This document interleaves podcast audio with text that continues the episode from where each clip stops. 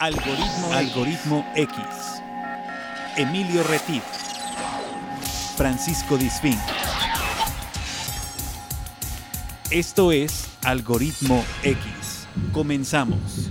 ¿Qué tal? Buenas tardes, soy Emilio Retif. Esto es Algoritmo X que está transmitiéndose desde la ciudad de Jalapa para todo el mercado de Hispanoamérica, donde nos escuchen, donde quiera que nos escuchen mexicanos o latinoamericanos. No seas racista, a todos. De todos. que todos ¿por qué tienen que ser latinoamericanos? Cálmate tú, Fifi. Si no son, si no son este criollos no nos pueden oír. Exacto, yo soy Emilio Retif y él es Francisco, Francisco el que interfiere la, la, bienvenida es Francisco Es correcto, señor. Muy bien, muchas gracias. El día de hoy, como todos los días, tenemos un tema inteligente, interesante eh, y que les invitamos a que se queden a escuchar. Exacto, y que sobre todo no es algo nuevo, pero es algo que poco tenemos conciencia. Yo reconozco que hasta hace poco mm, dejé de ser un poco inconsciente en el tema. Tal vez en otros sigo siendo igual de inconsciente que, oh, que, tú. Cada vez más. cada vez más. Pero este tema que está que se llama obsolescencia programada Así y que lo vamos a, a unir con el tema de qué tanta chatarra se genera a través de la tecnología. Ajá. Este es algo que a veces no tenemos conciencia como muchos otros temas en este país y en toda la humanidad. Y muchas veces no tenemos conciencia porque no sabemos. O sea, esa sí puede ser una eh, inconsciencia eh, real. Y colectiva. Y, sí, claro, y colectiva, porque todos, todos sufrimos de la misma inconsciencia sin darnos cuenta. Exactamente. ¿no? Sí es realmente inconsciente. Ahora sí creo que es inconsciente. Muchas veces la adoptamos, muchas veces este, la conocemos y sin embargo no hacemos nada. Eso es ser inconsciente. Así es. ¿no? Eso, eso sería tener una, una, actitud inconsciente. Pero el día de hoy vamos a hablar, como decía Emilio, del tema de la obsolescencia programada, que eh, para dejar las cosas más claras es... Que es, lo que es obsoleto es que ya no es útil. Exacto, algo que deja de servir ya sea al propósito visual, al propósito objetivo, al propósito tecnológico, al propósito para lo que fue creado o simplemente estéticamente ya no está dentro de los cánones de la moda. Así es. Y además tiene que ver con, lo que se vive en la tus sociedad. Novios, tus exnovias son obsoletas. Exactamente. Por ejemplo. Exactamente. Y además... tus exnovios también. Exactamente. Y además el tema de desde los refranes de todo por servir se acaba, ¿no? Así es, y acaba por no servir, esa es la, y acaba por no servir, parte que, complementaria. Pero además todo se refleja porque en la sociedad de antes era todo duraba, durabas en los trabajos, durabas en las relaciones, ¿no? Duraban las amistades, duraba, como que todo era durable. ajá, claro, digo, de ahí sale que los abuelitos digan que ya nada es como antes. Ya nada es como antes. Ya, nada, ¿no? ya no se hacen las cosas como antes. Yo me acuerdo que mis zapatos me duraban cinco años. Exactamente. Pues este tú lo dirás de chía, pero la verdad es que el comedor, por ejemplo, el comedor que tiene este mi mamá en su casa debe tener 30 años, no, por lo menos. ojalá. Desde que se casaron. Claro. Es un pues modelo Van Buren de madera, no sé qué te lo juro que desde entonces solo he habido que meterle ciertas cosas. Ahora, ¿qué pasa? Que ya todo se desajusta, ya se mueve, o ya es este aglomerado, o ya esto, este tipo de cosas hechizas, pues ¿no? Eh, a veces es en respuesta a la deficiencia en la producción de las cosas. Puede ser, ese es un tipo de obsolescencia. Pero en este caso, la obsolescencia programada de la que nos vamos a referir el día de hoy tiene que ver más un poco con eh, la cuestión tecnológica y em, que las marcas o las compañías creadoras de esta tecnología pues tienen unos planes de venta un poquito más cortos de los que tenían antes y deciden ponerle eh, fecha de caducidad a los aparatos. Así es. ¿no? Así de simple. Es todo lo que usted compra el día de hoy tiene una fecha de caducidad que se la puso la marca que lo creó no se la puso usted ni se la puso la tienda que lo vende. El, en el diseño del prototipo de lo que usted compró, llamemos un celular, eh, unos audífonos, un micrófono, una computadora, lo que sea, el fabricante ya tiene programado cuánto te tiene que durar. Claro, y eso debe estar en la tarjeta madre, como Totalmente, para que valga, O sea, le dan en la madre a ese aparato, o sea, en la madre le ponen el número de fecha para que deje de funcionar. Entonces, eh, habrá cosas que la obsolescencia programada sea por funcionalidad. Por ejemplo, una, em, un, switch para prender la luz en las casas, estos apagadores, llamados apagadores, tienen una obsolescencia programada. O sea, ¿cuántos clics? ¿Cuántos clics puede hacer la pieza de plástico que tiene adentro para hacer clic on-off? ¿Sí? No quiere decir que tenga una computadora y una tarjeta madre que le va a decir cuándo dejar de funcionar. Sin embargo, tiene una obsolescencia programada. Claro. Eh, los amortiguadores de los vehículos tienen una obsolescencia programada. Solamente se pueden contraer y expandir, expandir X, X número de veces. A partir de ese momento van a dejar de tener una funcionalidad. Todo, todo, todo, todo tiene una obsolescencia programada. Y todo va enfocado a que lo vuelvas a comprar, a, la, recompra, ¿no? No todo va enfocado a que lo vuelvas a comprar. Algunas cosas van enfocadas, por ejemplo, en el caso de los amortiguadores, van enfocados al confort. Ah, Después de cierto número de contracciones y expansiones del, del, la pieza, el auto va a dejar de ser confortable, por lo cual tú necesitarás cambiárselos. Ok. ¿Sí? O dejará de ser seguro porque teniendo amortiguadores dañados, tu coche puede, bueno, más bien no puede, se vuelve extremadamente inseguro. Sí, como una carreta de caballos. Ojalá y se volviera como una carreta de caballos, es la inversa. Un coche con amortiguadores dañados es muy suave. Ah, muy suave, muy suave. ¿Qué pasa? Tú te puedes dar cuenta si un automóvil tiene dañados los amortiguadores y nos vamos a salir un poquito del tema. Este, cuando tú eh, te recargas en el auto y el coche rebota y rebota, y rebota, y rebota, así como nalga. Sí, más o menos. lo que tiene que hacer un amortiguador, un amortiguador es este, soportar ese, esa contracción y regresar lo menos posible en cuanto a brinco. De acuerdo. Si tú pasas por un empedrado y el coche no se mueve nada absolutamente, quiere decir que tus amortiguadores están muy bien. Bueno, en Jalapa, ¿Los cualquier calle, o los del coche? En cualquier calle que pases por Jalapa, digamos, Jalapa es una... Sobre todo por el circuito presidente. Tenemos una, una, variedad de pavimentos fabulosos. Eh, si tus amortiguadores están dañados, vas a sentir que vas como en olas, ¿no? porque terminan los baches y tu coche sigue haciendo el, el bamboleo, ¿no? Sigue bailando, sigue feliz. Bueno, ese, ese es en el caso de los, de los amortiguadores, es un caso muy, muy, muy preciso. Eh, pero en el caso de la tecnología, de las tecnologías nuevas, de los teléfonos, de los este, relojes, este, smartwatches, los relojes este, inteligentes, eh, los equipos de audio, las bocinas, estas Bluetooth que compras en las, computadoras, las computadoras, todo esto que es como de moda, ¿no? Como de eh, commodities, ¿no? Que le llaman. Entonces, ahí sí existe un, equipo de cómputo adentro que le va a decir al equipo cuándo dejar de funcionar. Claro. En el caso de las computadoras y los celulares es muy sencillo porque la marca o el creador del sistema operativo para el teléfono que tengas, cada cierto tiempo, más o menos es cada mes, tiene una actualización y en esa actualización le va diciendo al teléfono este, qué hacer y qué no hacer. Los teléfonos son tan inteligentes.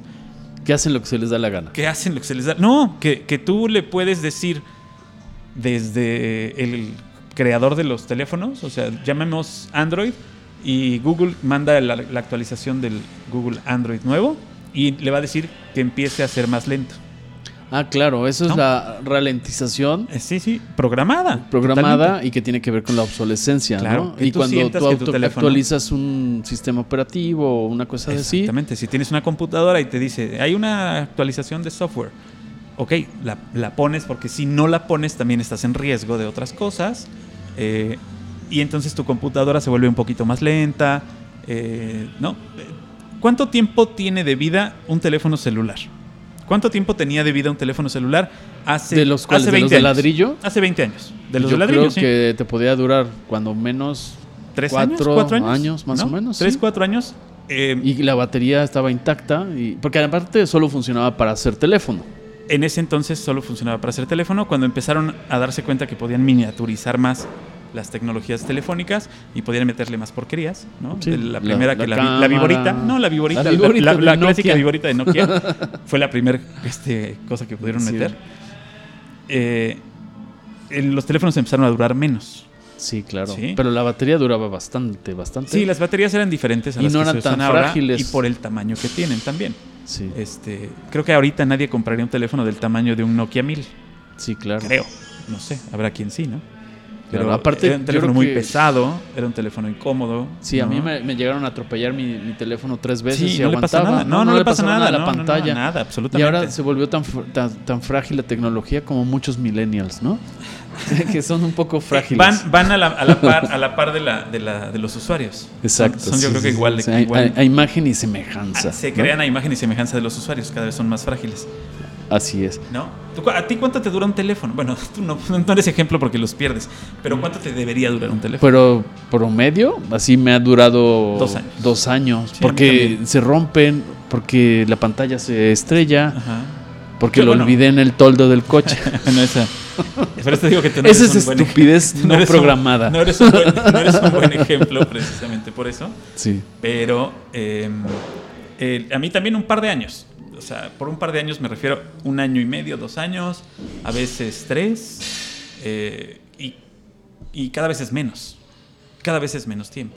Sí. O sea, las marcas los han hecho para que cada vez tengas la necesidad de cambiar. Pero tú eres un fanático de la tecnología. Yo soy un fanático de la tecnología. Tienes que hacer un, un esfuerzo de contrición y de reconocimiento. Exacto. Que tú aplique contigo, que es otro de los tipos de obsolescencia, que es la psicológica Claro. O la estética. Porque Paco, digo, no está, ya aquí lo ventanea ya como Pati Chapoy, pero el tema es que si tú ves que sale el teléfono X, modelo 25 o Z, y tú ya vas en el 27, tú ya te sientes obsoleto con tu telefonito porque ya no tiene la función. Fíjate, no? fíjate que no. no, fíjate que no es por eso. Eh, sí es por la obsolescencia que tienen, o sea, sí es porque lo que yo hago con el teléfono que pueden ahora hacer más, ¿no? Por ejemplo, yo el teléfono que tengo ahorita no es el teléfono más nuevo. Así, simple, no es el teléfono más nuevo. Y entonces eh, ya salió el teléfono más nuevo que yo, de la marca que yo uso. Sin embargo, no me lo voy a comprar. ¿Por qué? Porque ya los comparé los dos teléfonos y los dos hacen lo mismo. Así es. Entonces no tiene caso que yo invierta una buena cantidad de dinero, porque además no son baratos. Eh, y me compré otro teléfono. La verdad es que no tiene ningún sentido. No, tiene ningún sentido. Pero además ahí viene un tema, Paco. Pero yo tengo, yo tengo 46 años. ¿sí? Mi hija tiene menos, mucho menos que yo y a ella sí le urge un teléfono nuevo, ¿no? Por ejemplo. Claro, porque... O a los chavos de 20 que están empezando a trabajar, les urge tener el teléfono porque están nuevo. ellos ya en la era de lo efímero, ya es, claro. ya, ya, ya, es viejo, ya tiene tres meses, Exactamente, sí, sí. Hablando de viejos, vamos a, ¿qué te parece si vamos a unir a otro viejo de nuestra rodada? Ay, este que, que, aparte hay otro tema, chavos, y que nos escuche. En no es nada más deshacernos del equipo, que pierde su valor, sino qué vamos a hacer con ese equipo, porque llenamos de chatarra en, ese, en, esa, en este camino que tenemos de la obsolescencia programada, eh, es importante tener conciencia también de que... ¿Qué estás haciendo? ¿Le estás marcando a, Nacho? le voy a marcar a Nacho, a Nacho Parra, que es está de Fundación Bizarro. Fundación Bizarro, que seguramente nos podrá decir qué onda con los, la, obsolescencia programada, creo. creo. y también el tema de la cuestión del reciclado de esa tecnología, que es un tema que, como volvemos a, comentar como otros programas, es abrir un poquito la conciencia de saber, si no lo sabía, ok, se puede cometer errores por ignorancia, pero ya cuando es por insistencia, Ay, nanita. ¿qué pasa? Aquí con tu super teléfono. es este... Ay, nanita, ahí está Nacho. Ay, nanita, Nacho Parra. ¿Cómo, estás? Aquí está Francisco Disfink y está, está Emilio Retif. ¿Cómo estás? Pues aquí estamos, ¿ustedes qué tal? Pues aquí chacoteando un poco con el tema de la obsolescencia programada y estábamos haciendo una recapitulación de qué tipo de obsolescencia hay, de la psicológica, la estética y el que nos compremos la idea de que ya el teléfono ya lo debemos cambiar y todo esto.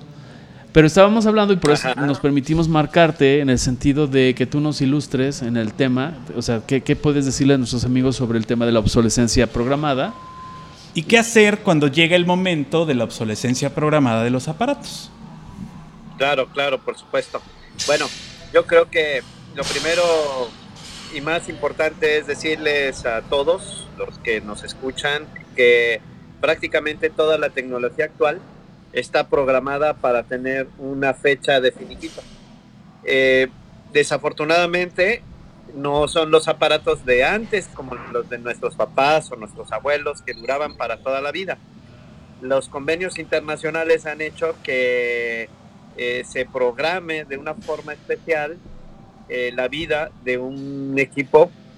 En este caso podemos hablar de los más comunes como una laptop, como teléfonos celulares y que pues de alguna manera llega ya sea por fecha, ya sea por un tiempo, un reloj que tienen los chips o ya sea por alguna circunstancia eh, muy específica que dejan de funcionar.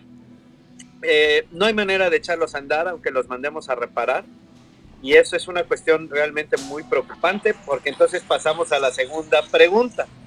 ¿Qué hacer cuando un objeto, un equipo electrónico llega a su vida programada? Pues en realidad ya no hay forma de repararlo. Eh, no hay forma de echarlo a andar. Lo que se debe de hacer es mandarlo a un reciclado que sea eh, en este caso responsable. Exacto. Porque hay varios tipos de reciclado. Aquí en Jalapa, de hecho, tenemos chavos que compran equipos eh, para reutilizarlos en otros equipos. Como para reparaciones. Exacto, precisamente. Pero muchas veces nosotros nos hemos enfrentado a la situación de ¿y qué le haces a lo que te sobra? ¿no? Exacto, se va a la basura. a las tripas. Regularmente eso es lo que sucede. Exacto. Destripan las cosas, sacan lo que puede funcionar y lo demás lo tiran a la basura, ¿no? Entonces les decimos, bueno, a ver, chavos, pues si lo más importante es recuperar algo, pero el resto lo vas a tirar, pues estás contaminando. Sí, porque tan solo la batería, ¿no, Nacho? La batería de un celular, la batería de una computadora, que es principalmente de litio o de algunos otros componentes, pues se va y se queda en el basurero y se va a, todo el subsuelo y a todos los llega hasta los ríos y los mares y toda esta parte, ¿no? Que es muy delicado. Justamente. Más los gases que desprende por la, atmósfera y todo esto. Sí, sí, justamente. Mira, hay, hay tres, tres cosas que pasan con un equipo cuando deja de funcionar. Primero, estorba, ¿no? Sí. Y se convierte en el primer lugar donde se te van a meter bichos que comen lo que está dentro. Así es. Van desde cosas microscópicas hasta hongos, por ejemplo. Polvo. Que te pueden dañar tu salud porque generan residuo. ¿sí? Residuo orgánico que a lo mejor tú respiras o que a lo mejor tienes contacto con la piel y el cual puede ser extremadamente sensible. Ese es el primero. El segundo, el flujo que sale del, residuo. Eh, entra en contacto con la humedad, por ejemplo, o, entra en contacto con agua. Entonces, el equipo suelta un residuo que se combina con esa agua. Bien dices, las baterías, el litio, el mercurio y algunos otros componentes que vienen eh, encapsulados en la batería van a salir, quedan expuestos y el agua pues los condiciona para que se puedan desplazar.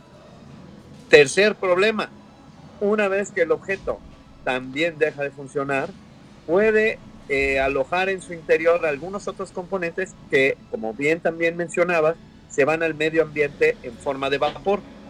Los filtros, por ejemplo, los filtros eléctricos, estos que parecen tamborcitos, que se encuentran dentro de las computadoras, de los circuitos, de las televisiones,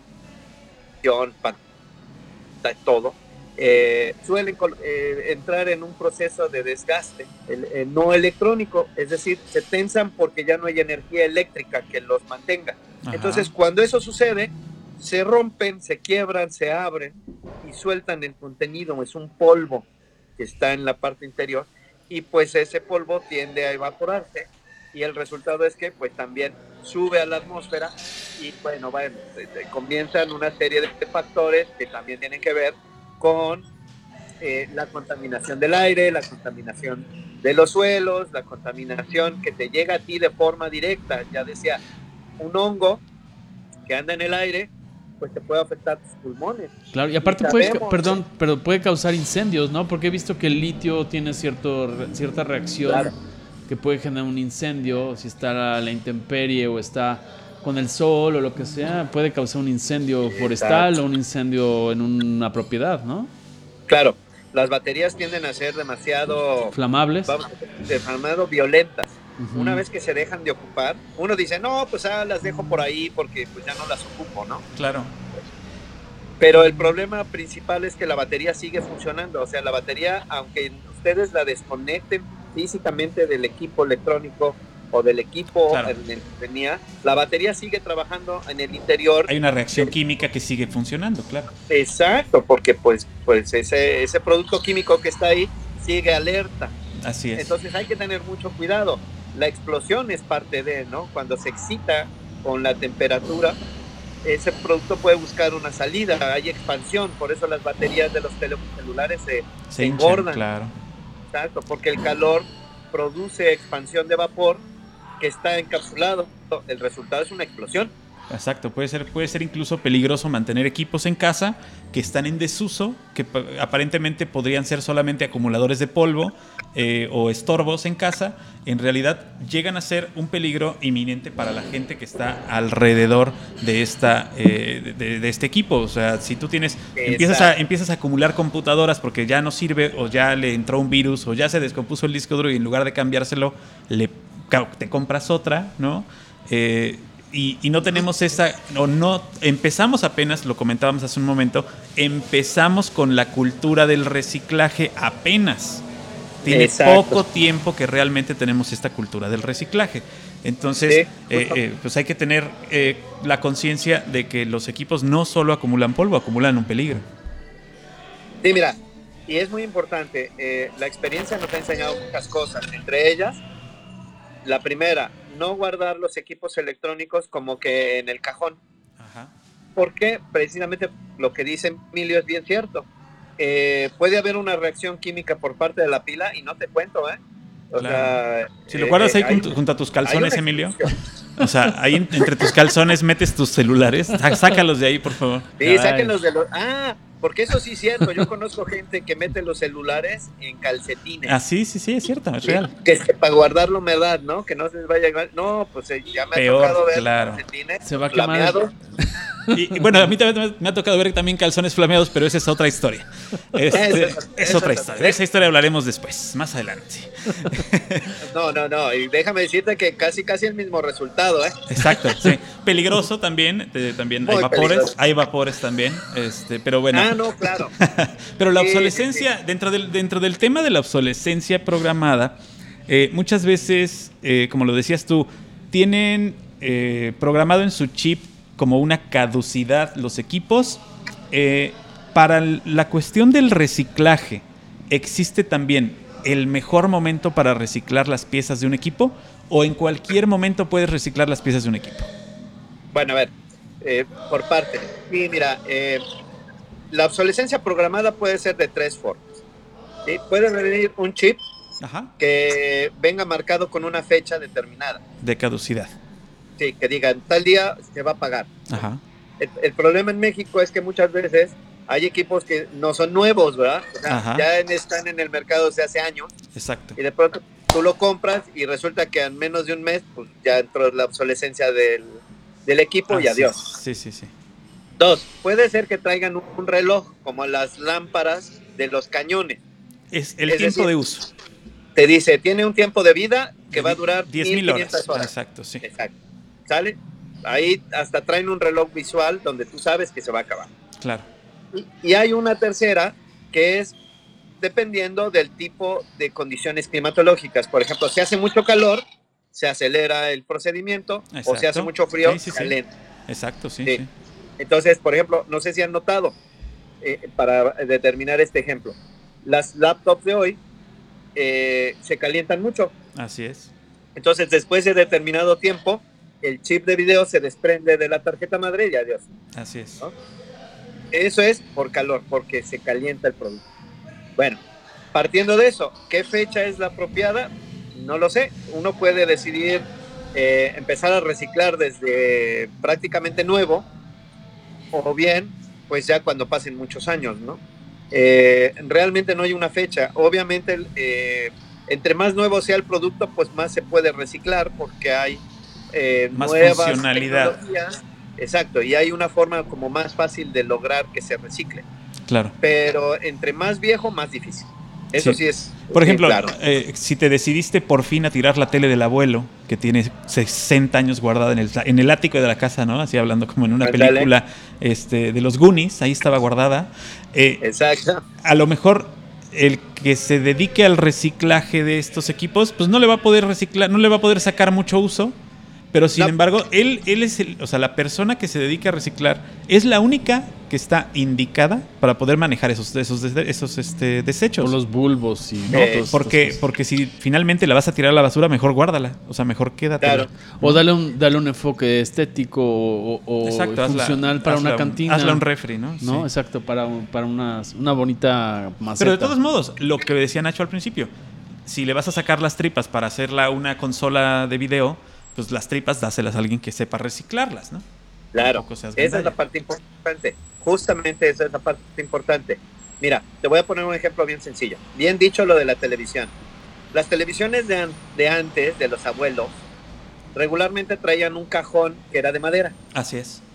¿Sí? No sé si recuerda. O los estéreos. Ajá, las, consolas. Entonces, las consolas, ándale. Entonces, esos aparatos cuando uno les quita la parte electrónica, pues te queda un mueble que es muy bonito. Ajá, exacto. Y más ahora con, la, con la cuestión esta retro que tiene mucha gente. Este, claro, los millennials les gusta mucho ese tema hoy día, ¿no? Exactamente. Entonces podemos trabajar esos muebles y poderlos echar a funcionar de una manera creativa como parte, a lo mejor como dice Emilio, ¿va? Este, pues hago una pecera de una televisión. Exacto, algo así, ¿no? O, hago, no sé, algún otro elemento con una consola, eh, en fin, pero esa parte Pero sí hay que ser responsable en el asunto de lo que le saques de electrónico, no lo eches al bote de la basura. Exacto, no lo botes en la esquina, porque he visto gente que deja las televisiones ah, cuando, en lo que pasa el camión de la basura y eso contamina tremendamente, ¿no? Hay una pregunta crucial en el asunto porque Nacho precisamente tiene eh, contacto y es parte de una institución que se dedica al reciclaje, ¿no? En este caso, este...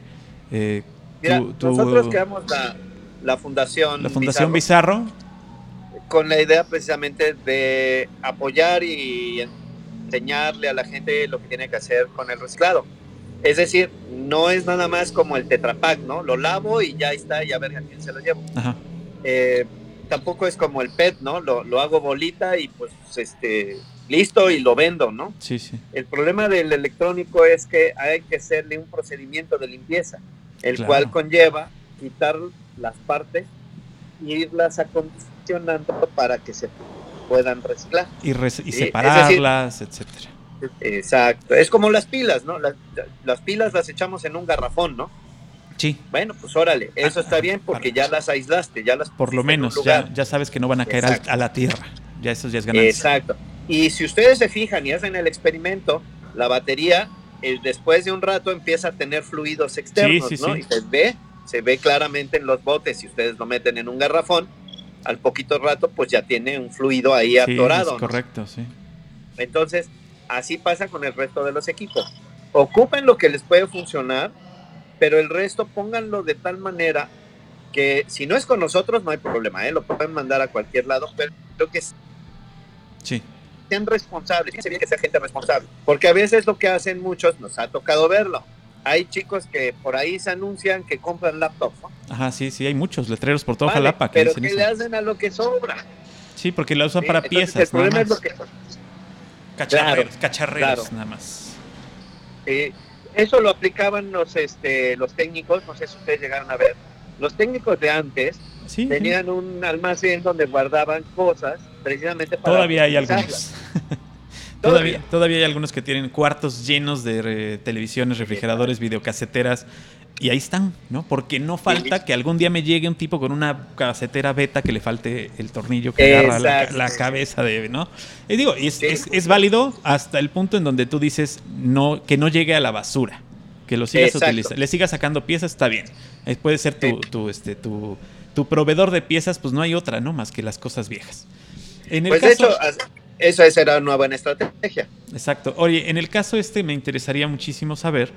Eh, ¿qué está haciendo, si, ya sea con ustedes o con alguien más, el gobierno, el municipio? Por ejemplo, los, la pregunta es concreta. Eh, los camiones de basura que recogen una tele, ¿esa tele llega a alguien que la recicla o los camiones van y la tiran en el basurero? Mira, es buena pregunta y hay dos respuestas. Eh, muchas veces el camión de la basura tiene la obligación de recoger lo que tú le pones en el lugar donde, se pone la ellos lo tienen que lo tienen que jalar. Sin embargo, también hay eh, por parte de las autoridades una regla que te dice que hay ciertos residuos que no pueden transportarse porque se consideran de, manejo especial. Claro. Eh, entre ellos están los electrónicos. Órale. Algunos chavos, ahí les va la, la, la situación real. Hay gente que ocupa la televisión, abre el cono que ustedes ven, la parte de atrás, y le saca los metales que están a la vista. Ajá. ¿Sale? Y la vuelven a cerrar. Ok. Entonces, y la dejan en el bote de basura. Es decir, dejan el domo de cristal que se ve. Y el, cascarón, y el cascarón de plástico y ya. Exacto. Y ahí lo dejan, ¿no? Y lo abandonan. El camión no tiene la obligación de cargarlo. Órale. ¿Vale? Eso es importante que lo sepan. El camión no tiene la obligación. Algunos lo hacen porque conocen gente, como nosotros, o hay algunos otros, que saben que les pueden llevar esas piezas y ahí se las dejan. A mí me ha tocado en la entrada de, aquí del centro de reciclado, pues ver que pasa el camión y me deja las televisiones, ¿no? Por ejemplo. Ok, bueno, por lo menos se ven poco responsables. Se vale, se vale. Sí, sí. Pero cuando se lo llevan al relleno sanitario, este tema que ha estado tan vigente ahorita aquí en la ciudad, eh, si es bueno, si es malo, si se hace bien el trabajo, si sabe que, pues la verdad, ahí llegan esos equipos y son como cualquier basura depositados en el abierto. O sea, que es ahí donde se contamina tanto los mantos como la atmósfera, como el riesgo a la gente, a los pepenadores y todo. Y esto llega hasta los alimentos, ¿no? Sí. Ah, no, claro, hay flujo, ¿eh? Y hay que tener mucho cuidado con eso. Porque el flujo va directamente hacia los mantos acuíferos que se encuentran en el subsuelo, ¿no? a los cuales pues ni siquiera tenemos acceso nosotros. Pero, eh, miren, seamos honestos, a lo mejor esa televisión vieja que decía Paco, la dejan por ahí en una esquina. Entonces ahí empieza a llover y pues, ese flujo va a la alcantarilla, ¿no? Y de ahí empieza el procedimiento de caminata de los, de los flujos, ¿no? Sí, es. Sí, Entonces, empieza la contaminación y desafortunadamente en lo que yo llego, ¿no? en lo que Nacho Parra ve en la esquina, eh, ese producto que está contaminando y se lo lleva para reciclarlo, pues ya hubo una eh, salida de flujos, ¿no? Así es. Oye, Nacho, perdón, aprovechando que estás comentando esto, la pregunta es si Fundación Bizarro, por ejemplo, tiene algún tipo de capacitación para escuelas o para gente interesada eh, que, oye, yo quiero saber porque no sabía de este tipo de cosas, quiero que vengas a darle pláticas al, sobre el manejo o a empresas, etcétera. ¿Hacen este tipo de trabajo además de la función propia del reciclaje? Sí, sí, claro, por supuesto que, mira, nosotros siempre hemos dicho que el que quiera preguntar cómo reciclar, adelante.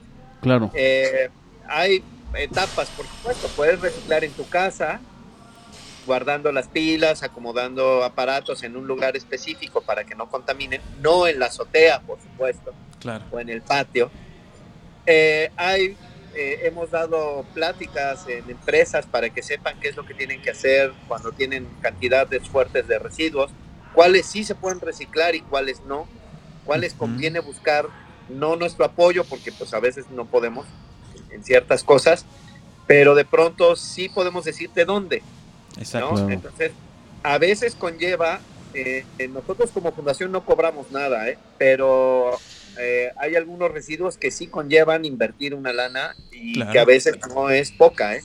Sí, para pues, que esos residuos se vayan. sobre todo para el manejo y porque puede ser peligroso para el que lo maneja y para el que lo lleva y para el que lo recibe. Por supuesto. De ahí que se llaman residuos de manejo especial. Exacto. Y se necesitan permisos especiales por parte de SEDEMA para que tú puedas recibirlos, transportarlos y trabajarlos. Guardarlos, etcétera. Sí, no, no, todo ese procedimiento. no debe ser cualquier cosa, claro. No, no, no, hay que tener mucho cuidado. Nosotros sí damos pláticas, vamos, enseñamos, incluso tuvimos, eh, experimentamos nosotros muchos años con una cosa que le llamábamos el, taller de la destrucción, que le quitábamos las piezas dañinas a ciertos eh, equipos y los llevábamos a escuelas para que los niños aprendieran a reciclar y que vieran que sí se puede. Claro, le quitábamos fuentes de poder, este, capacitores y todo esto que te pueden, dar un, te pueden dar un susto por ahí, ¿no? Claro, pero cosas que sí se podían reciclar como en casa. Así es. Y, nos funcionó muy bien. Íbamos a, pláticas, íbamos a empresas, incluso fuimos a instituciones como el tecnológico, a la SEP, o sea, a escuelas, ¿no? Eso se puede hacer, claro que con todo gusto, nada más nos echan un fonazo y con gusto nos comunicamos y vemos cómo ir. ¿Por qué no, nos haces favor de dar los datos de contacto, el correo, teléfono, demás, para cualquier persona de cualquier parte del país o algún lugar de otro que nos estén escuchando, para que ustedes puedan hacer este circuito virtuoso y hacer la, el enlace con otras instituciones similares cercanas? Claro. Mira, nos pueden buscar de tres formas. Eh, la típica hoy día, que es por Facebook, ¿no? Nos, buscan como Fundación Bizarro y seguramente por ahí nos, nos, van a encontrar. Es fácil, es una página y no hay ningún problema. También tenemos el Twitter, que es Bizarro y también nos pueden contar. Por ahí vamos subiendo videos, vamos subiendo consejos, algunas cosas. Pero nos echan un inbox y contesto lo más rápido posible. La otra, pueden mandar un correo electrónico a eh, la siguiente dirección que es bizarro.jalapa arroba gmail. Jalapa con X. Jalapa con X, claro. Y eh, obviamente conlleva que como herramientas básicas de, Gmail, pues tenemos una página web ahí, ¿no? Que, te da eh, la propia aplicación. Ahí también entrando o buscando en Google, le ponen Fundación Bizarro y inmediatamente los lleva a a la página o al contacto. Claro. Y la otra, pues, si nos quieren echar un fonazo, pues con todo gusto eh, les doy el número, es 820 41 820 41 93. Ok. Con clave de Jalapa, que es 228, ¿no? De acuerdo. Entonces, ahí nos pueden hablar, con todo gusto, eh, ya sea que conteste yo o algún, alguien que ande por aquí. Y pues regularmente contesto yo, ¿no? Pero cualquier tipo de duda o necesidad o incluso vamos por las cosas y cosas. O sea, si, si es aquí hasta 20 kilómetros alrededor de Jalapa, con gusto vamos. ¿eh? Perfecto, eso está muy bien. En el asunto, por ejemplo, de alguien que recibe de repente... Eh, Cascajo. No, la, no la, la, muerte de un familiar y le toca sacar las cosas de la casa y dice, ahora qué hago con tanta porquería? ¿no? Digo, eso puede pasar, es algo muy común y dices, bueno, que pues le hablamos a Fundación Bizarro y a lo mejor le puedes hacer una lista de lo que tienes y decir, mira, tengo tela, tengo este papel, tengo cartón, tengo, ¿no? tengo los, los teleguías del 86 al 90, ¿no? O sea, todo ese tipo de cosas. Sí, porque pasa, ¿no? O sea, pasa, pasa, que, que, no sabes qué hacer con todo eso y lo acabas tirando a la basura cuando puedes realmente hacer una labor de reciclaje. Por supuesto. Sí, claro. De hecho, lo hemos hecho con oficinas, con casas, eso de pronto me dicen, oye, ¿sabes qué? Así como dices, ¿sabes qué? Es que mi papá era el que juntaba y... Pues, Así es, sí, claro. O está enfermo, o ya no quiere, o ya no vive. Así pues es. con gusto vamos, ¿no? O se fue de vacaciones y le vamos a vaciar el closet al abuelo, chifles, total, ¿no? Ah, esa también me ha pasado, ¿eh? Sí, o sea, aprovecha que no está. Claro. Oye, Nacho, y otra, otra pregunta, por ejemplo, esto ya para los que están próximos a comprar algún dispositivo, teléfono, computadora, todos estos dispositivos con cable, hasta una plancha eléctrica. Este, sí, porque las de vapor ya no existen. Ya, ya no. una plancha o cualquier tipo de cosa con cable, pues. Este, ahí debe haber algún leí que, por ejemplo, hay algún tipo de sello certificador de empresas o de marcas que todavía son muy pequeñas, muy muy limitadas las marcas que, que son certificadas. Leí que hay un un sello internacional que ya en Ecuador y en Francia son de los países que han incursionado en tema de legislar a las marcas para evitar la obsolescencia programada, es decir, que le den una ventana más larga de vida para evitar tanta chatarrización. ¿Tú sabes algo al respecto de estos sellos? Sí, claro que sí. Mira, México no ha entrado todavía en su norma, la NOM, todavía no lo aplica. Pero ya en Estados Unidos, que es pues obviamente el que nos surte, ya Samsung ha perdido la, cortesía de ponerle sus chips de eh, limitantes a sus equipos electrónicos. Entonces, por ende, eh, los equipos de la nueva generación de Samsung ya no traen el chip. Aunque todavía la, la, NOM no lo prohíba, pero estos equipos no lo tienen. HP eh, está en proceso. No ha confirmado si para el equipo latinoamericano lo va a hacer, pero en Estados Unidos ya no puede. Eh, hay una, ya está en curso una legislación en Estados Unidos que va a prohibir en general todos los equipos hagan eso. Está en curso.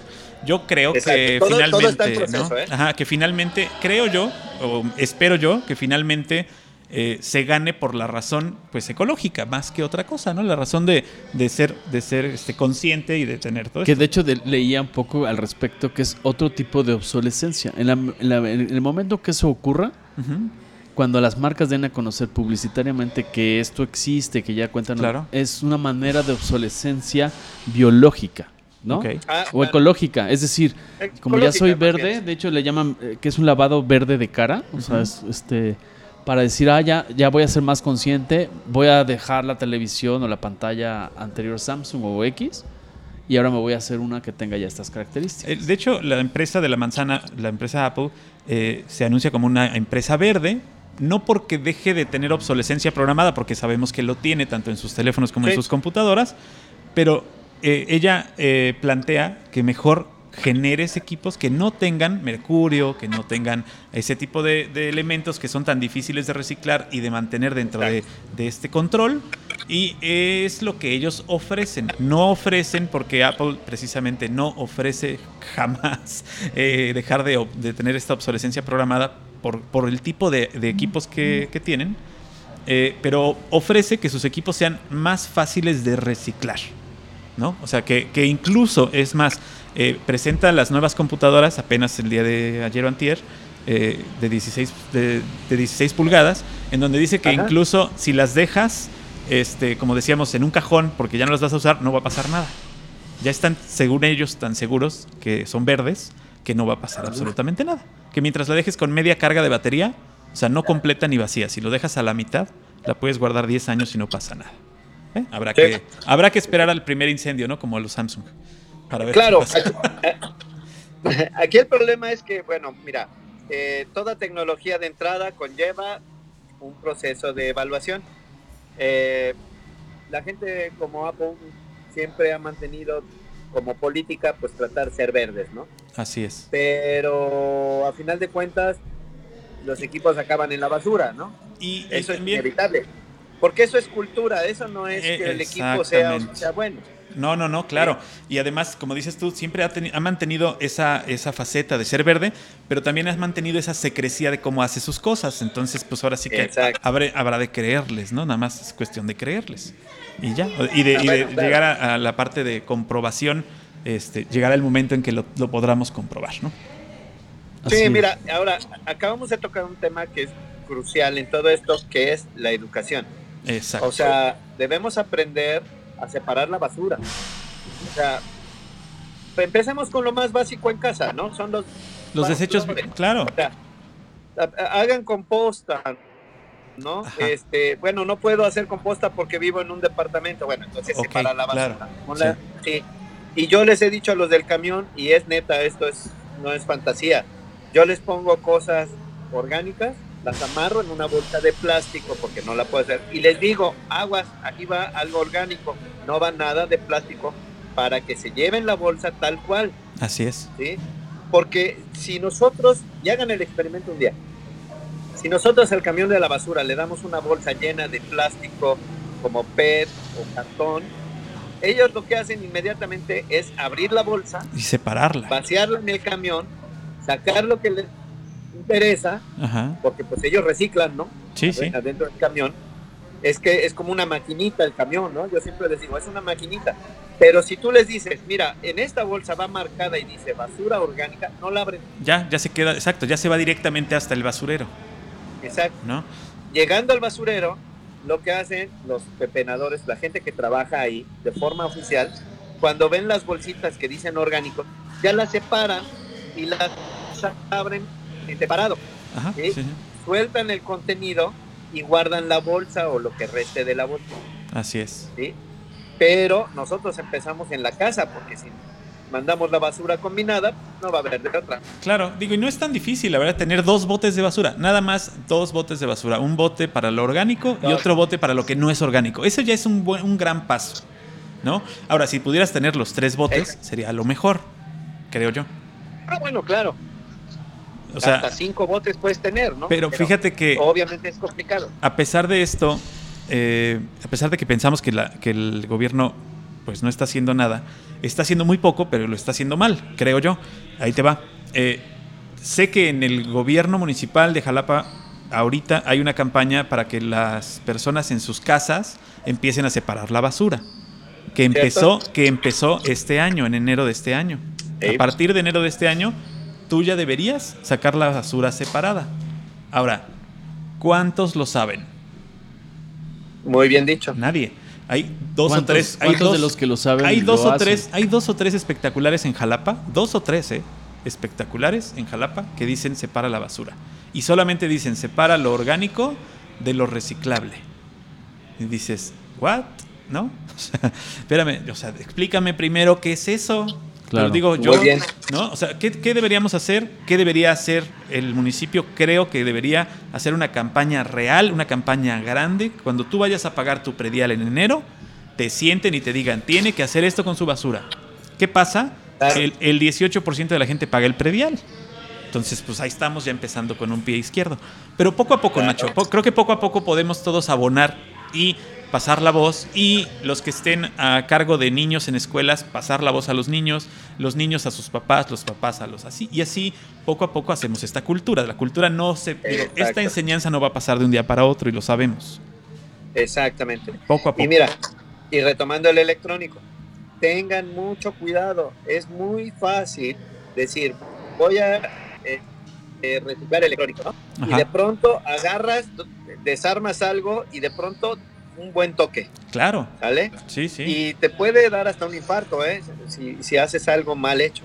Entonces, lo que deben de hacer la gente es buscar a las personas apropiadas para reciclar electrónicos. Hay muchas empresas o muchos negocios aquí en Jalapa que reparan. Sale. No vamos a castigarlos, pues, a eso se dedican, es su chamba, pero procuremos decirle a la gente que repara, oigan, cuando este artículo ya no sirva, recíclenlo o sepárenlo o desármenlo de tal forma que se puedan poner diferentes elementos en un contenedor para que puedan ser o reutilizados o bien reciclados. Exacto. Sí, es, muy importante. Si tú tienes un aparato en tu casa y no sabes qué hacer con él, bueno, ahí está Fundación Bizarro, esa es una opción, una muy buena opción. La otra opción es, pues ve al radiotécnico más cercano y dile, oye, ¿te sirve para sacarle piezas y después lo vas a reciclar? Te lo dejo. ¿no? Esa es otra opción. O la tercera opción, bueno, pues es este, acércate al camión de la basura y pregúntale, oye, ¿tú te lo puedes llevar a alguien que lo recicle?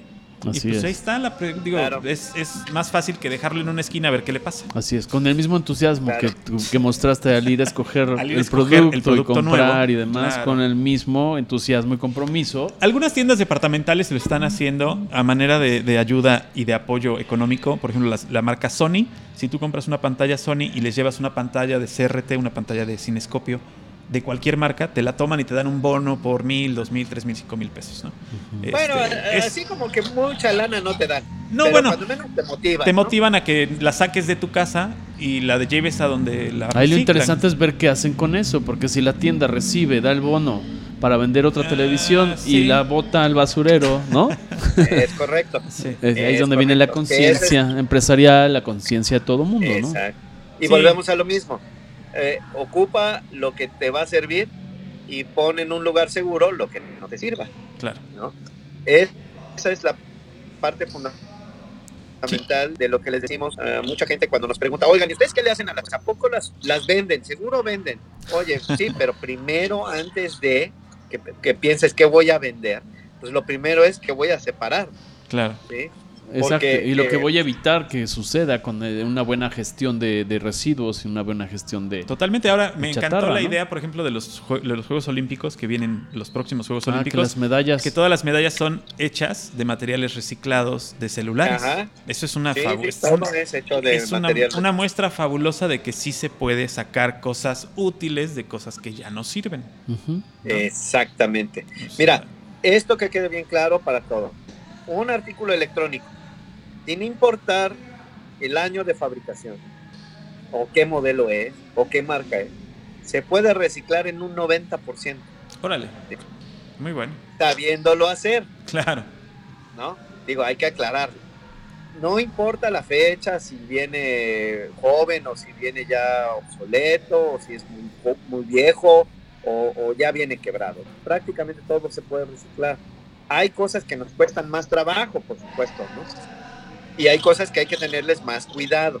Claro. Sí, pero pues por supuesto que se puede. La cosa es empezar, ¿no? Claro. Oye, ¿podemos reciclar a Francisco Disfink? No, ahí sí ya no. ¿No? Porque ya, está ah, viejón, está medio inútil. Primero es obsoleto el asunto.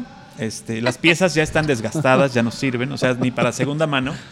Puedes causar mucho daño. A, mí cuando me preguntaron, cuando saqué mi licencia, este, si era donador de órganos, le dije, no, me los voy a acabar. O sea, no, no, pienso donarlos, pienso acabármelos y ya después morirme. Sí, eso está bien, ¿eh? que se acaben. Que se acaben, digo, para eso son, ¿no? Vaya, no me voy a quedar a la mitad. No te voy a dejar mi hígado para que tú te lo acabes. O sea, me lo voy a acabar yo en vida, como debe ser. Este, oye, Nacho. Así debe ser, ¿eh? Te agradecemos, la verdad, este, muchísimo que hayas aceptado a platicar con nosotros. Y eh, también te agradecemos mucho que nos repitas, por favor, cómo te pueden contactar, porque es muy importante, por lo menos para que sepan si quieren echarte una llamada o un mensajito en inbox de Facebook para saber qué hacer con algo que de repente se topen enfrente y no sepan qué hacer con él para reciclarlo. Pues mira, muy fácil, como les decía, nos pueden encontrar en Facebook como Fundación Bizarro. Es más, lo pueden googlear y vamos a salir al primer lugar. Porque, pues, mucha no, no googleen nada más Nacho Parra porque pueden salir otras cosas. No, no, Ahí sí ya no. pueden salir otras cosas que también son muy interesantes. Que también son muy interesantes de las cosas que hace Nacho. Ya, ya este, gobiernate, gobiernate. No, no, no. Es que sí es, es, muy, es muy cierto que Nacho hace cosas muy interesantes además de reciclar. Ok. Hay, que, ah, ser, hay que ser, hay que ser, hay que ser honestos. Este, tiene muchas facetas que le conozco y muchas que seguramente no. Eh, y en las que le conozco son cosas muy interesantes. Muy bien, entonces volvemos al punto. Fundación Bizarro en Facebook. Fundación Bizarro en Facebook y Twitter y también nos pueden mandar un mensaje vía correo electrónico a bizarro.jalapa.gmail.com o bien al 820-4193 con la de Jalapa. Perfecto. ¿Vale? Denle seguir en sus redes sociales y cuando vean un contenido interesante de lo que encuentren en el perfil de Facebook, compártanlo en su perfil para que otros de sus seguidores se entere de todo esto que está comentando Nacho y así se hace toda la cadena la cadena así no es una cadena de oración ni es una cadena de no voy a empezar a vender este flor de la voy a empezar a vender flor de la abundancia otra vez Emilio. No otra vez este, nunca otra vez lo vamos a sacar de eso. Este... no pero sí creemos que es muy importante esto de la reutilización el reciclado todo este tipo de hacer conciencia no hay cosas, hay cosas, yo le, estaba leyendo que hay cosas que no se pueden reciclar. Me, eh, me, llamó mucho la atención que estos plásticos en los que te venden los pasteles es ah, un, es un tipo de plástico que no se puede reciclar. ¿Sabías eso? No, pero, se, pero se puede reutilizar. Claro, se pueden reutilizar, pero la mayoría, de, la mayoría de ellos se acaban en la basura. Acuérdense que una cosa es reutilizar y otra cosa es reciclar. a veces se confunden, no son homónimas, son cosas diferentes. Es correcto. Pero mira, por ejemplo, el unicel, una vez cuajado, no, se, no sirve para nada. Es decir, este, se puede intentar hacer un procedimiento de reducción del plástico inflado, que se llama. Claro. que, se, hace, se, hace, menor el espacio que ocupa, pero sin embargo no lo puedes usar. Es como Paco, cuajado no sirve para nada. Exacto, yo cuajado solamente sirvo para estorbar, para ocupar un lugar. Bueno, me puedes dejar apartando el cine, por ejemplo, o, apartando un lugar de estacionamiento. Cuajado sirve, para eso sí Ahí sirve. está cuajado. Ahí está, cuajado sirve. Pero, ok, entonces Eso es importante. No es lo mismo reutilizar que reciclar. Así es. Por ejemplo, eh, no, puedes reciclar una novia, pues la puedes reutilizar. así la puedes pasar a tu vecino, por ejemplo. Eso no. Oye, el, el plástico este en el que venden los pasteles, que es el mismo en el que te venden, por ejemplo, Costco, las paellas, los pollos, las ensaladas, las ensaladas los sushis, ese mismo plástico que se vende mucho y que pareciera que es más limpio que el unicel, no lo es. Es igual o más contaminante que el unicel, porque el unicel, como decía Nacho, lo puedes reducir todavía con un proceso que no genera tanto vapor como la reducción de plástico. La reducción, en la reducción de tamaño en plástico genera un vapor que es muy contaminante. ¿no? O sea, porque tienes que calentarlo. Eh, incluso tenemos contacto con gente que ya tiene maquinaria especializada para la reducción de plástico. Ajá. Sin embargo, por las normas internacionales no los pueden comercializar. Ok. ¿sí? ¿Por qué? Porque es un producto dañino y es un producto que contamina. Y bien dices, el plástico caliente, adiós, ¿no? Es sí, sí. altamente vaporoso y venenoso. ¿Sí? Entonces. Como tú. Existen. altamente vaporoso y venenoso. maquinaria, pero no la pueden comercializar todavía por, eh, miren, cuestiones de patente, licencias.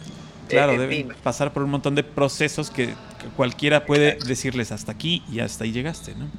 Claro, exacto, sí. Entonces está muy peleada esa parte. Lo que sí, todo el plástico, a final de cuentas, es responsabilidad de quien lo tiene. ¿vale? Exacto. Eso es muy importante comentárselo a la gente. El miren, eh, a mí me platican lo de la famosa isla esta que está en el mar, ¿no? Ajá, sí. De, plástico. Y les digo, bueno, pero el plástico no llegó nadando allá. Exactamente. El problema no, es el plástico, es quien lo echó al mar. Eh, pues claro, yo les digo, pues, este, los popotes no matan, no matan tortugas, o sea, los, el que echó el popote al mar es el que está matando. No, pero no lo echó al mar, desde que lo echan aquí en la calle y se va al drenaje y se va al río y se va, ¿no? Todo ese tipo de temas. Como mi agüita amarilla, como la canción de los toreros muertos. Ándale, la agüita amarilla. Más claro ni el agua. así, o sea, es más fácil, ¿no? Exactamente. Claro. Y, desde la compra, por ejemplo, volviendo ya no a los eléctricos, sino desde la compra de productos en el supermercado, yogurts y todo eso que viene basado en plástico. aquellos que no se puedan reciclar. Y además la caducidad, que es otro tipo de obsolescencia. Sabes que la gran mayoría de fechas de caducidad está enfocado a la recompra, o sea, no es que el producto deje de tener cualidades que, óptimas. Las, óptimas, sino que es para que el fabricante venda otro lote de productos. Ajá. Muchas veces el yogur y todo esto se puede tomar después de la fecha de caducidad. Hay que fijarse que tenga las. Eso es muy importante lo que acabas de decir. Mira, por ejemplo, la leche. Así es. Y la leche que vendemos, la Lala, este. ¿Vendes leche? No. es que dijiste que vendemos. toda la leche que compramos, ah, toda la leche que ustedes ven en el supermercado no se vende toda, ¿no? Obviamente. Claro. Entonces, cuando pasa el camión que surte, recoge también la leche, la lleva a la planta la y le pasan por un proceso de purificación. Órale. E incluso algunos tetrapacks, no todos, en la parte de abajo traen un numerito. ¿sí? Te voy a tomar una foto a uno y se los voy a enseñar después, se los mando. Ese numerito te indica cuántas veces ha sido reutilizado el contenido. Órale. Puede ser, por ley puede ser reutilizado hasta ocho veces. El contenido, es decir, un yogur o una leche. ¿Tienes una leche por ahí? Pásamela, vamos a verla. Sí, eh, no lo tengo aquí, pero... No, aquí estamos en un café. Aquí en el café de Emilio, en este... Que luego te invitamos. Ciudad, ah, Central, que está en Roble 85, aquí en Jalapa, tenemos uno. Y a ver, Emilio, si, si, si, trae, si trae lupa, lo puede ver. No, no todos lo traen, pero traen un numerito ahí marcado Ah, está cerrada. por ahí en algún lado, donde dice qué número de lote corresponde. Estamos, eh, les, explico que Leche estamos, abriendo, no lo trae. estamos abriendo un, un, Leche un contenedor de Tetra Pak aquí en el programa y lo estamos intentando revisar, pero, no, viene. Eh, al parecer no viene ese. A lo, ah, mejor a lo, mejor viene como un código, puede ser estas rayas, puede ser estas rayas, ¿no? Digo, no necesariamente es un número, este, puede ser un número binario. Este, Exacto, no necesariamente va a aparecer como un número como tal, o viene, eh, viene en un cuadrito ahí junto, ah. tiene que venir el símbolo de reciclable o alguna cosa por el estilo. Pero ahí es la forma en que con ese código saben qué número de envase lleva. Órale, pues. ¿Por qué no pones es que sabes que, esta es deslactosada, esta ni es leche. En el, perfil de, en el perfil de, Fundación, Bizarro, yo te sugiero que lo pongas para que lo sigan y nosotros te damos compartir y así vamos eh, comunicando todo esto para que vean que, que todo esto debe de hacer conciencia. ¿Te parece? Sí, para que te, Lo voy a hacer en el transcurso del día y se los envío para que lo vean y lo, ponemos ahí en la página para que también Para que vean que sí hay, hay algunas cosas también ahí programadas en las que, como dices tú, eh, cuando el camión de Lala llega al súper, no, no solamente llega a dejar producto, llega también a recoger el producto que puede estar cercano a la fecha de caducidad para llevárselo y cambiarlo de empaque. o de presentación, porque a veces la leche que pasa lo, lo, venden en natillas o lo venden en arroz con leche o, lo venden en... O bien van a, la, tienda esta de La Palma, ¿te acuerdas? Ahí el señor le borraba con alcohol las fechas de caducidad de ah, los yogurts y los volvía a vender. Ah, sí. Sí, mientras no estuviera inflado se vendía. Pues, ¿Qué tiene? Sí, pero yo, yo les digo, yo me los tomo, ¿eh? Eh, por ejemplo, si yo. Si tienen yogures echados a perder, tráiganselos, Emilio. Sí, yo me los como. La verdad, mientras yo no vea que está inflado el empaque, etcétera, porque digo. Emilio recibe yogures echados a perder. Si se recibe cascajo. Se recibe cascajo. Aquí en Robil 85 le pueden traer ustedes los yogurts echados a perder a Emilio. Él exacto, para, para mi consumo personal. Para su consumo personal, exacto. exacto. Y si no se lo pone de cremita en la cara, le sirve también para su, su bello cutis. Es correcto. Así es. Exacto. Para las entradas, para las entradas. Es correcto. Oye, pues para las salidas, ¿no? ya, son, ya son prácticamente salidas. Ya se nos acabó el tiempo, Emilio. Pero gobiernense, gobiernense. Gobiernense, muchachos. Recíclense. Recíclense. Oigan, escúchenos en el próximo episodio. Nacho, te agradezco de veras otra vez. Muchas gracias por acompañarnos. Estamos listos. Eh, este, Emilio. Otro día pues, lo invitamos a hablar de, la Guerra de las Galaxias, por favor. Sí, por favor. Yo quiero que me platique y le voy, a, le voy a tirar de una vez la bola para ver si me la batea o, o se agacha del Mandalorian, a ver cómo va a ver cómo va la serie de Mandalorian. Yo ya la empecé a ver ya. Estoy bastante emocionado por verla. La verdad es que está bastante bien hecha. sí, muy bien. A pesar, a pesar de ser escrita y dirigida por John Favreau, este, parece de Lucas. Así es. Ahí lo dejo nomás así Nacho, como la Nacho es un colaborador y este una persona que es interesantísima porque siempre sí, pero para la próxima lo vamos a traer aquí al café porque por teléfono no es lo mismo. Ok, va. No es lo mismo. ¿Va? Eh, sí voy, sí voy, cómo no. Me parece muy bien. Nacho, te agradezco mucho y este pues nos escuchamos pronto. Va. Ahí estamos en contacto y cualquier cosa ya saben. Ahí está Fundación, ¿eh? Fundación Bizarro, hay que empezar a reciclar y empezamos siempre por casa y por casa podemos ir dándonos mano con mano para llevar a un mejor fin toda nuestra Así Es, el buen juez por su casa empieza. Es correcto. Muy bien. Nacho, buenas noches. Gracias por este, estar con nosotros. Gracias amigos por escucharnos. Nos escuchamos el próximo jueves. Gracias Nacho. Gracias amigos. ¿Algo que quieras comentar? No, pues este, eh, repetir la, ah, el agradecimiento a Nacho por acompañarnos en este programa y que el próximo programa hablaremos más ya acerca de lo que, lo que decíamos este de los equipos y cómo los equipos te pueden estar espiando sin que tú te des cuenta. Ah, ese es otro tema. Ese es un tema que nos faltó y nos falló un poquito el día de hoy, porque creíamos por tiempo decirlo el día de hoy, pero pues Pero eso ya no era tanto de, del tema de reciclaje, sino es un tema de cuidado de información, cuidado de la información. y todo eso. Gracias, nos vemos. Gracias, buenas noches. Éxito. Algoritmo, Algoritmo X. Emilio Retif. Francisco Disfín. Esto fue Algoritmo X.